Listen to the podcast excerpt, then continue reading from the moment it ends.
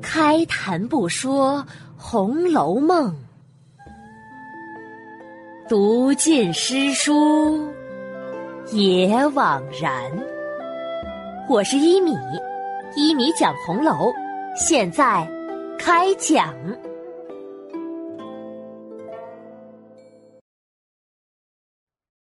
第一百四十八集，宝玉的药方。上一集啊，讲到宝玉、黛玉又和好了，两个人正在说笑间，有丫鬟过来请他们去吃饭。这个丫鬟呀，正是王夫人房里的。宝玉、黛玉听了，一起往前头来了。到了上房。林黛玉因为昨晚没有睡好，自然有些憔悴，让王夫人看到了，就问：“黛玉呀，你吃了那鲍太医的药，可觉得好些了？”也不过就这么着，没感觉到好坏。老太太还叫我吃王大夫的药呢。王夫人听了，脸色就有些不自然。宝玉见了，赶紧打岔。哎，母亲，您不知道，林妹妹啊是内症，先天呢就生的弱，所以经不住一点风寒。吃了两剂煎药，虽然说能疏散了风寒，但是治不了根儿啊，最终还是吃完药的好。黄夫人拍拍脑门，努力想着。哎，前儿那大夫还说了一个丸药的名字，黛玉啊，倒是可以试试。可是，呃，可是那药叫什么名字来着呢？哎呀，我怎么给忘了呀？一时啊想不起来了。宝玉摆摆手，母亲也不用想，我知道那些丸药的，不过是什么人参、养荣丸一类的。黄夫人摇摇头，哎呦，不是，不是这名字。宝玉继续猜着，那就是八珍益母丸、左归、右归，再不就是麦味地黄丸。黄夫人呐，还是摇摇头。哎呦，都不是，我只记得药名里好像有“金刚”两个字的。宝玉拍手笑道：“哈哈哈哈哈！”从来没有听说过有个什么金刚丸，如果有了金刚丸，自然要有菩萨粉了。话音刚落呀，说的满屋里的人都笑了。宝钗提醒着：“姨妈，是不是叫天王补心丹呢？”黄夫人猛地一挥手：“哎呀，就是这个名儿。哎，如今我也糊涂了。”记忆力大不如从前喽。宝玉嘻嘻笑着，嘿嘿嘿，母亲倒不是糊涂，都是叫金刚菩萨的给念糊涂了。黄夫人骂道：“哎呦，放你娘的屁，在这胡说八道的！我看你呀，又欠你老子捶你了。嘿嘿嘿，我老子才不会为这个捶我呢。”王夫人想了想，既然知道了这个药名儿，明日啊就叫人买些来，黛玉可以试试。宝玉却笑了，这些都是不中用的。母亲，您给我三百六十两银子，我来替妹妹配一料丸药，保管一料没吃完就好了。放屁！什么药就这么贵？嘿，确实是真的呢。我这个方子呀，和别的方子不同，那个药名也古怪的很。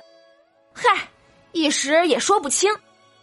药方中有那投胎的胎盘，人形的人参，三百六十两没有脚的乌龟，大何首乌，千年的松根，还有那茯苓的君和，诸如此类的群药，虽说不好找，但是。也不算奇。说起来，这药中的君药，母亲，我给您解释哈。君药就是那药方中起关键疗效作用的成分。这君药的名字呀，要是说出来，告诉你母亲，肯定是唬人一跳的。这药薛大哥哥求了我一二年，我才给了他这方子。他拿了方子，又到处找到地方买，折腾了两三年，花了有上千的银子才配成了。太太不信，可以问宝姐姐，他一定知道这事儿的。说着，宝玉就来看宝钗，希望呀他能给作证。却不想宝钗笑着摇着手：“ 我可不知道，也没有听说过这事儿。你别叫姨妈来问我。”王夫人点头笑着：“ 到底是宝丫头。”好孩子，不撒谎。宝玉站在原地，听见王夫人和宝钗如此说，一回身，把手一拍：“哎呀呀，我说的都是真话呢，你们倒说我撒谎。”说着，再一回身，只见林黛玉坐在宝钗身后，抿着嘴笑，用手指在脸上画着。是在羞他呢。见屋里的宝钗、黛玉都不帮自己说话，宝玉呀，很是无趣和尴尬。正在这时啊，帮腔的人出来了。谁呀？凤姐儿啊。凤姐儿啊，因为刚才正在里间屋里看着丫鬟们放桌子准备饭呢，她听了外间的话，便笑着。走了出来，哈哈哈！哈我来证明，宝兄弟刚才的话呀，可不是撒谎，这倒是真有的。前几天薛大哥亲自来问我找珍珠，我问他要珍珠干什么，他说呀是配药，他还给我抱怨说哪里知道这药配的是如此费事儿，我就好奇了，问他配的是什么药，谁给的方子。他就说是宝兄弟给的方子，还说了一大堆的配方，又是这个又是那个的，我也没工夫听啊。他还说，凤妹妹，本来这配方中的珍珠，我去买来些就是，可宝玉说珍珠不能用新的，要用头上戴过的，所以呢，我才来向凤妹妹要几颗戴过的珍珠。我说我没有戴过的散的。他就说：“妹妹，如果没散的也不打紧，就从戴着的首饰花上掐下来几颗就是。到时候我买来新的，加倍的还给妹妹，妹妹再把它们穿上就好了。”哎呦，我听他这样说呀，没法子，就把两只珠花现拆了，给了他几颗珍珠。他还要了一块三尺玉刺的大红纱去。说是要用来筛珍珠粉的。凤姐的这一番话呀，说的是嘎嘣脆，喜的宝玉在旁边直跳脚。凤姐说一句，他就跟一句：“阿弥陀佛，青天白日，太阳底下作证，听听吧，我可是没有说谎。”凤姐、宝玉两个人，你一句我一句的，好不热闹啊！等凤姐说完了，宝玉叹口气：“哎，母亲，您不会知道，就薛大哥找凤姐姐要的珍珠，不过是将就呢。如果正经按那方子，这珍珠宝石定要在古墓里找。古时候富贵人家下葬，头上、身上戴着、穿的都有首饰，拿来了那些首饰上的珍珠才是好用的。可是如今又不能为了这个。”去刨坟掘墓的，所以只有凑合了，用活人戴过的，也可以将就着使罢了。黄夫人双掌合十，哎呦，阿弥陀佛，罪过罪过！就是坟里有这个，人家死了几百年了，如今却翻尸盗骨的，那是造孽。就是拿来了，做了药也是不灵的。宝玉笑笑，向黛玉一仰脖子：“哼，你刚才听见了没有？难道凤姐姐也跟着我撒谎不成？他脸望着黛玉，说着，还拿眼睛瞟着宝钗。黛玉便上来，拉着王夫人的手，摇着：“舅妈，您听听啊，宝姐姐不替她圆谎，她就逼着我来替她撒谎；我不帮她，她就来凶我。”王夫人一指宝玉：“你呀，就会欺负你妹妹。”宝玉嘻嘻的笑着：“嘿嘿嘿，母亲，李妹妹刚才在背后一直羞我。”做着手势说我撒谎呢。你妹妹哪里知道你这偏方啊？自然她不会为你作证了。你宝姐姐不也不知道吗？你刚才还说她知道呢。母亲，这您就不知缘故了。宝姐姐原来在家里住着，薛大哥哥的事儿好多都不告诉她，她也不知道。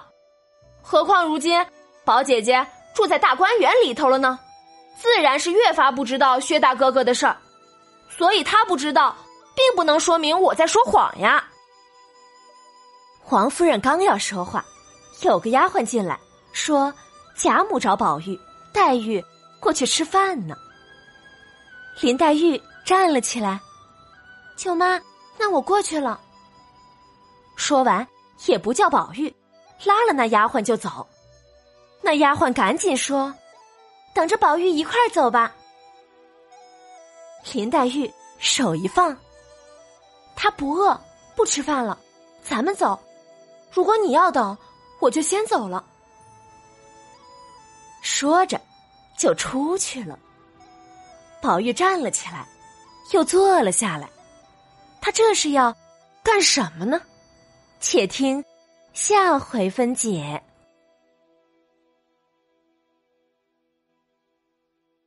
读完本集呀，很多人都觉得这集有点无厘头，既没有什么矛盾冲突，又没有什么故事情节，就是嘚不嘚不嘚的说了一通玄乎的药方，就没了。曹公写他干什么呢？实际上啊，曹公的一句一段、一章一回，就像是一股股泉水、一条条细流，他们最终。会汇集成一条大河，滚滚流向大海。这一集呀，同样隐藏着细水般的伏笔。第一处就是，为什么贾宝玉要突然说这个玄乎的药方？这是因为宝玉要缓解自己的妈妈和黛玉之间的尴尬。鲍太医的药应该是王夫人推荐给黛玉吃的。王夫人问疗效，黛玉却说没有什么效果，并且呀，贾母还叫她吃王大夫的药呢。这一下呀，就让王夫人有点下不来台，很尴尬。急中生智的宝玉赶紧打圆场，才有了什么药方之类的话。从这一段呢，就能看出几个人的性格来。王夫人信佛。以前给人的印象就是端庄高雅，但是这里呢，他竟然说了两句粗话来。看来这位贵妇人有点假道学的味道。黛玉呢，说话太直。宝钗呢，却处处为王夫人打圆场。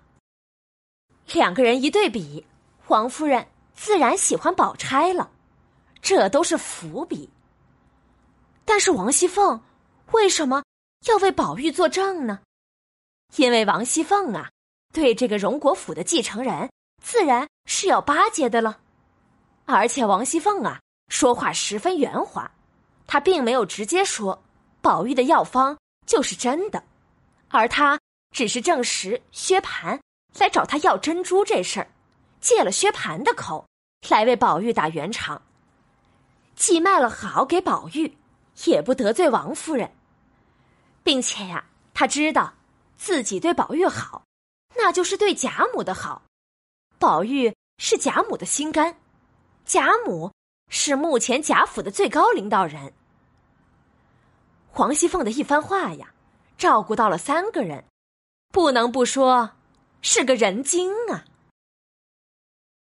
除了这个呀，再来看第二处。